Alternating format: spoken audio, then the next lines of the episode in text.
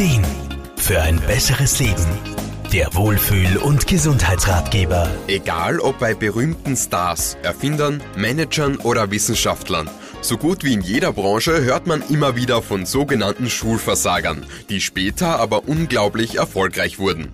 Oft viel zu früh als unfähig abgestempelt, haben sie es später den anderen so richtig gezeigt. Und das ist gar nicht selten, bestätigt auch Lebens- und Sozialberaterin Irma Frumann. Oft wird Menschen schon in der Kindheit und in der Jugend nicht die größte Intelligenz nachgesagt. Und trotzdem schaffen sie später großartige Leistungen. Und da geht es nicht nur um Stars und Berühmtheiten, sondern auch um ganz viele mitten in unserer Gesellschaft. Sie sind oft sogar erfolgreicher und glücklicher als so manche Intelligenzbestien. Aber wie kommt es, dass gerade diese Menschen im Leben sehr erfolgreich sind?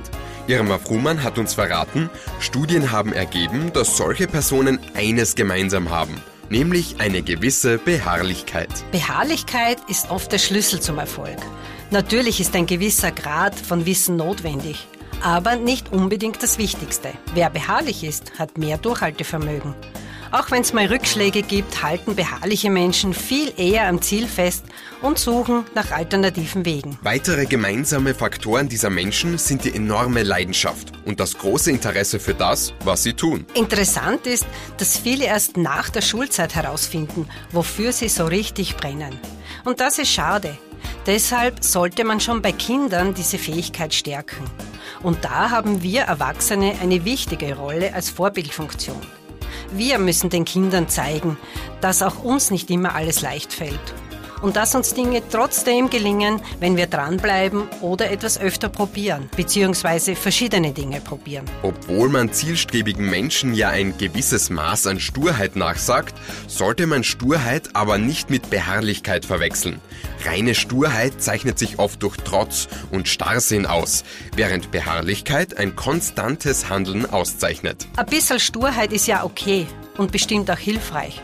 Aber man muss da schon aufpassen, dass man nicht in eine Schiene rutscht, wo es dann schon starrköpfig, unbelehrbar, eigensinnig und so weiter wird. Da könnte es dann eventuell schon Probleme geben, weil eine übertriebene Verbissenheit zu einer Art Tunnelblick führen und man dadurch auch Chancen verpassen kann. Beharrlichkeit zahlt sich hingegen aus. Und wer nun meint, hier Defizite zu haben, auch das lässt sich lernen. Allerdings sollte man für eine Sache wirklich Interesse aufbringen. Nur dann wird man auch längerfristig seinen Weg gehen und sich Schritt für Schritt seinem Ziel nähern. Unterstützung dabei kann man unter anderem bei Mentalcoaches oder Lebens- und Sozialberaterinnen finden. Manuel Deutschmann, Serviceredaktion. Der Wohlfühl- und Gesundheitsratgeber. Jede Woche neu.